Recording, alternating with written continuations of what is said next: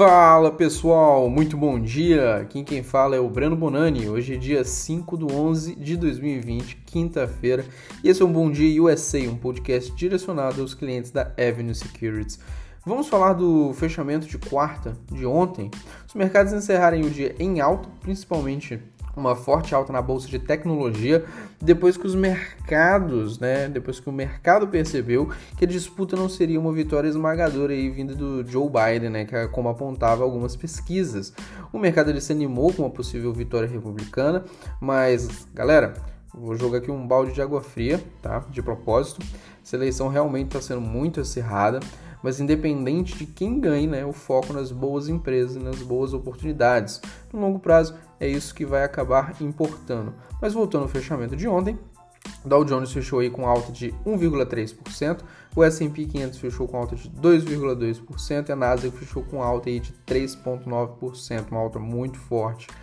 Setores ontem, destaque positivo para a biotecnologia, que teve uma alta fenomenal aí de 6,1%, tecnologia XLK com alta de 3,84% e petróleo XLE com a leve alta aí de 0,17%. Já na ponta negativa, a gente teve materiais XLB com uma queda de 1,69% e utilities XLI com uma queda aí de 1,55%.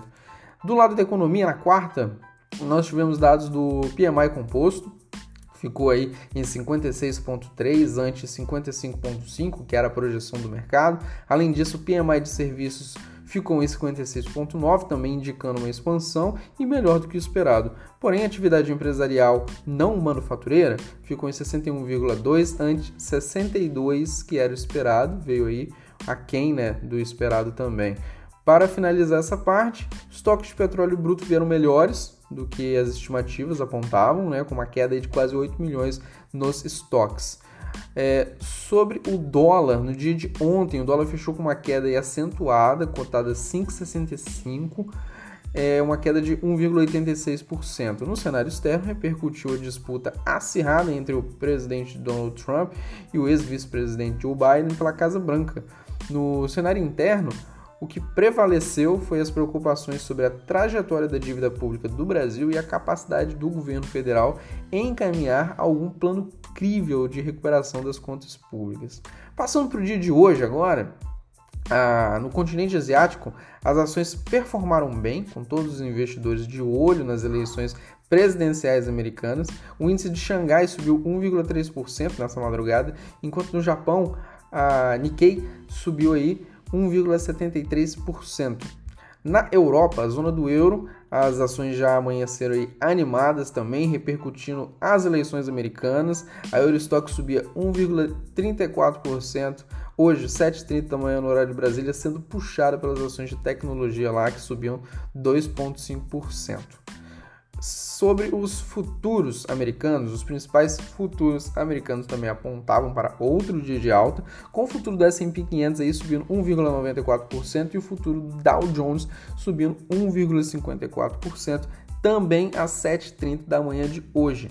Sobre agenda, a gente tem pedidos de seguro-desemprego, tanto contínuos quanto iniciais, e produtividade do setor é, excluindo a agricultura. Então a gente tem produtividade dos setores dos Estados Unidos, excluindo a agricultura.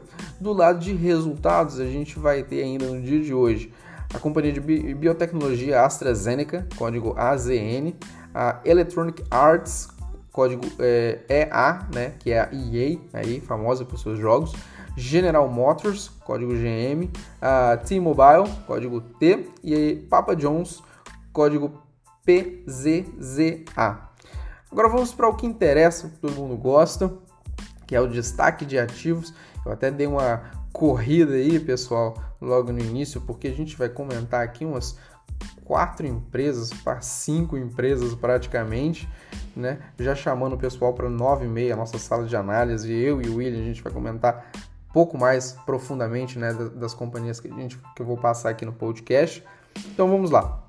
Começando aí por uma companhia que divulgou seus resultados na terça e que é do setor de healthcare, a Humana, código HUM, apresentou seus resultados referente ao terceiro trimestre superou os estimativos dos analistas, né, para variar.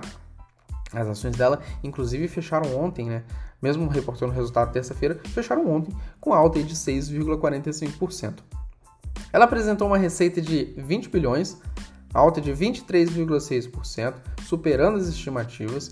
Ela comentou que se beneficiou de custos dos médicos mais baixos, uma vez que a demanda por saúde opcional né, permaneceu aí abaixo dos níveis de pré-pandemia. Outro ponto que ajudou foi o segmento de Medicare Advantage, que é a parte de varejo dela que vende planos. Apresentou um resultado muito bom e continua sendo um dos pilares que a companhia né, quer se apoiar.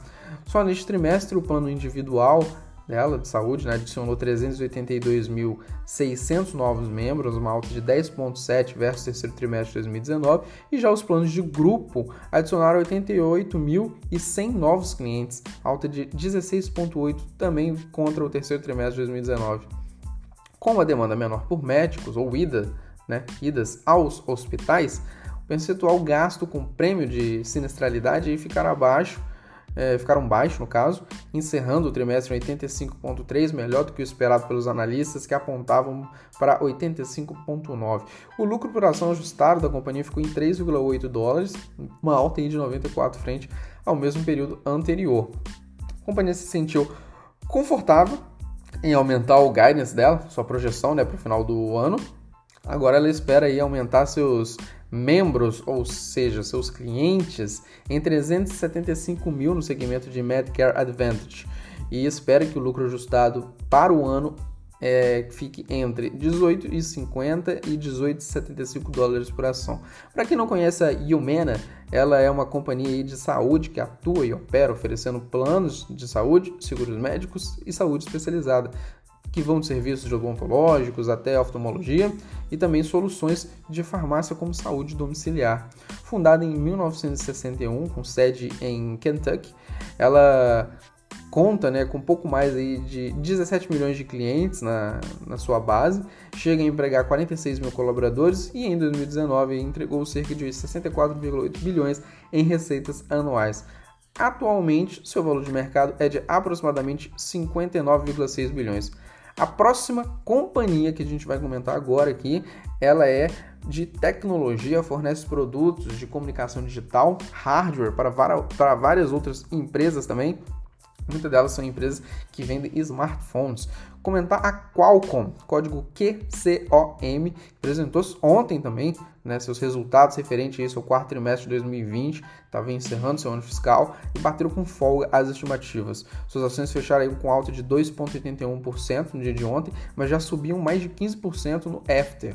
A companhia reportou uma receita de 6,5 bilhões, batendo as estimativas que apontavam para 5,93 bilhões e crescendo 35% no ano contra ano, sendo que o segmento de tecnologia dela, o CQT, no caso CQT, cresceu 38% no ano contra ano. Esse segmento é o de hardware dela, é o segmento que ela vende processadores para smartphones, hardware para alguns hardwares para carros, internet das coisas, radiofrequência e muito mais. Ela comentou inclusive que vai mudar seu próximos, seus próximos resultados, né, relatórios, para detalhar mais como essa receita é formada neste segmento, o que animou ainda mais o mercado, porque antes essas linhas de negócio elas eram reportadas só como CQT, equipamentos e serviços, mas que predominantemente são processadores que ela fornece né, para diversas companhias. Logo, fica uma divulgação mais rica aí, né? Ela reportar agora mais detalhadamente cada item dentro dessas receitas.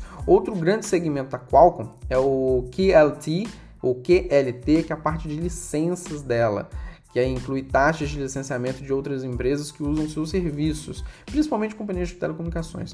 Essa receita aumentou em 30% em relação ao mesmo período anterior. O lucro líquido aumentou em 76% em relação ao ano anterior também. Ela entregou um lucro por ação ajustado de 1,45 dólar, enquanto o mercado esperava um lucro de 1,17 dólar. E vale ressaltar que ela forneceu um certo guidance, uma projeção para seu próximo ano fiscal, onde ela espera encerrar o ano com uma receita de entre 7,8 e 8,6 bilhões e um lucro por ação ajustado entre 1,95 e 2,15 dólares.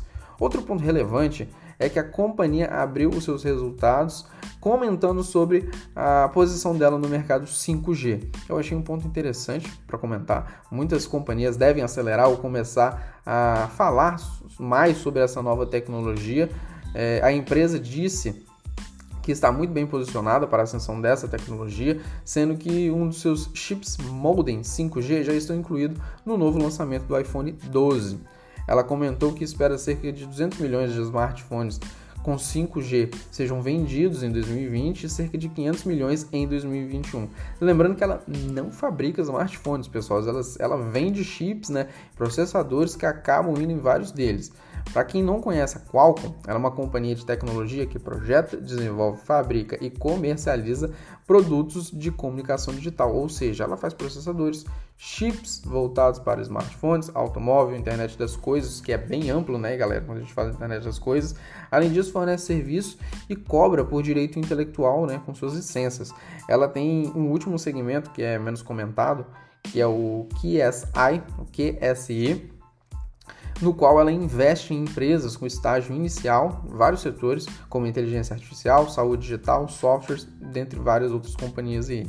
Fundada em 1985 e com sede na Califórnia, ela emprega 37 mil colaboradores e em 2019 entregou cerca de 24,2 bilhões de receitas anuais. Tem, atualmente ela tem um valor de mercado de aproximadamente 145,5 bilhões de dólares. Agora vamos comentar aqui a Uber, código UBER é Lift, código LYFT. O Will preparou aqui um textinho, né, para comentar aqui também no podcast. E o que houve com as ações da Uber e a sua concorrente Lyft ontem? A Uber teve uma alta de 14,5% e a Lyft teve uma alta de 11%. Acontece que a votação está acontecendo nos Estados Unidos, né? E não é só para troca de comando federal. Câmara e Senado também, né? Então existem diversos temas sendo votados em diferentes estados. Acontece que as projeções da votação na Califórnia sugerem que os californianos decidiram que as duas empresas deveriam ser isentas de uma lei trabalhista que visa tornar os motoristas empregados em vez de contratados, que é a Proposition 22, era o nome dessa proposta é uma medida eleitoral aí, né, que a Uber e a Lyft estavam usando como última esperança para o Estado continuar é, operando como fazem atualmente. Notícia positiva, pois a Lyft, lá na Califórnia, né, representa cerca de 20% da receita antes da pandemia, né?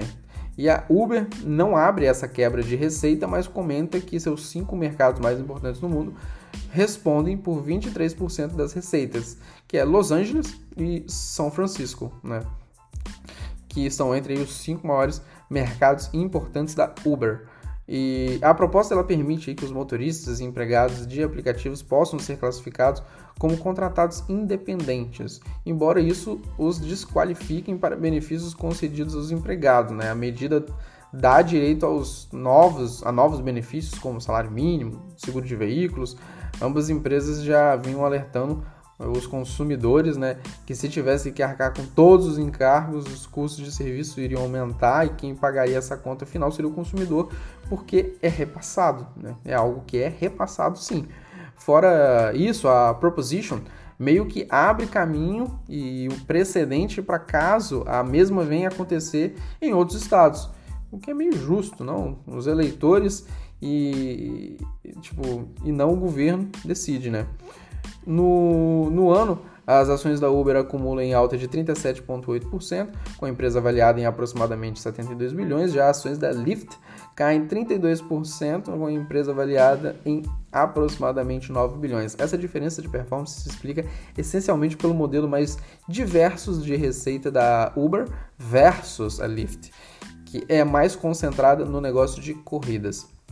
Por último, vamos comentar aqui a Biogen, código BII, 2IS, B no final.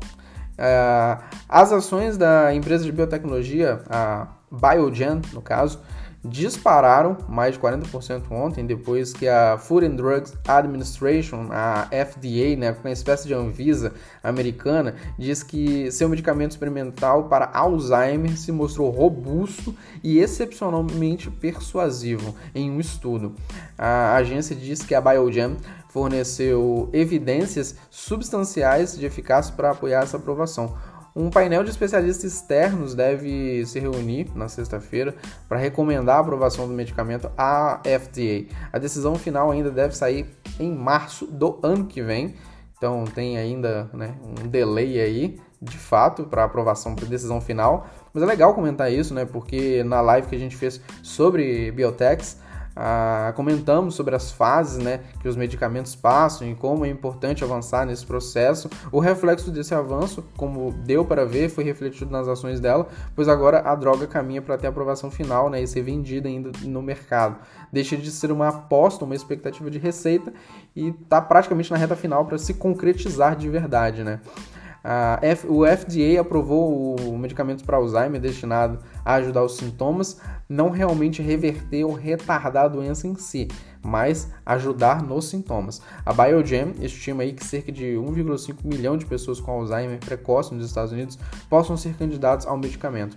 A companhia é uma biofarmacêutica aí, né, que já possui diversas drogas aprovadas, receitas de 14 bilhões em 2019 e um valor de mercado de aproximadamente 55 bilhões, né? E conta com uma alta em suas ações é, que viraram positivo de uma alta de aproximadamente 20% no ano. O Will ainda vai comentar sobre o resultado da Match Group, que é dona da Tinder, né, na nossa live diária hoje. Vale é, comentando aí já. Eu vou ficando por aqui, pessoal. A gente comentou diversas companhias. Desculpem aí, né, já ter deixado um pouco mais extenso o podcast de hoje.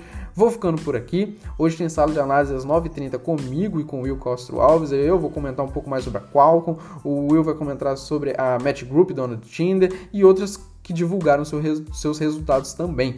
Às 10h15 a gente tem o Bo Williams passando em vários gráficos. E quem quiser me seguir nas redes sociais, o meu Instagram é arroba Breno B-O-N-A-N-I, e o Twitter é arroba Breno Bonani. Por fim, desejo a todos aí um excelente dia, uma ótima quinta-feira e um forte abraço, pessoal.